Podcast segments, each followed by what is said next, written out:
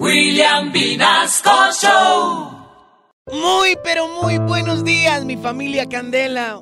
Hoy los saludo, mis queridos, deseándoles que esta semana les vaya como una monja manejando un carro de Fórmula 1. O sea, a toda madre, queridos. Hace poco una noble anciana, después de dos meses de pedir cita para hablar conmigo, me preguntó y, y me decía, Oye Daniel, ¿cuál es tu animal favorito? Y yo le dije, mira querida, son los gatos, mamá.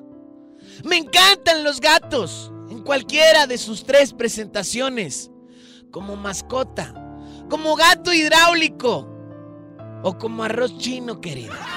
Y es que en esas tres presentaciones son demasiado útiles, querida. Porque en el primero te acompañan. En el segundo te desbaran. Y en el tercero te alimentan, chiquita. Tener gato es como querer sacarle un puesto a un político. Primero tienes que hacértelo de amigo para poder ser digno de esos cabrones.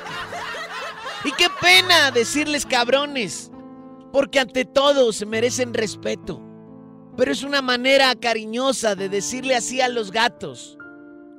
Los políticos sí que se vayan a chingar a su abuela. Muy cabrones. La única diferencia entre estos dos es que uno de ellos se come a las ratas y el otro las fabrica, querida. Comprar un gato es el mejor negocio que puedes hacer en la vida. Porque compras dos animales al mismo tiempo. ¿Sabes por qué? Porque es gato y araña también. Ja, ja, ja, ja, ja, ja, ja. Sí. Que con su ronroneo saben decir, aliméntame, acaríciame, cuídame y me. Y resultan meando toda la casa, cabrón. Así que te invito con toda certeza a que adoptes un gato.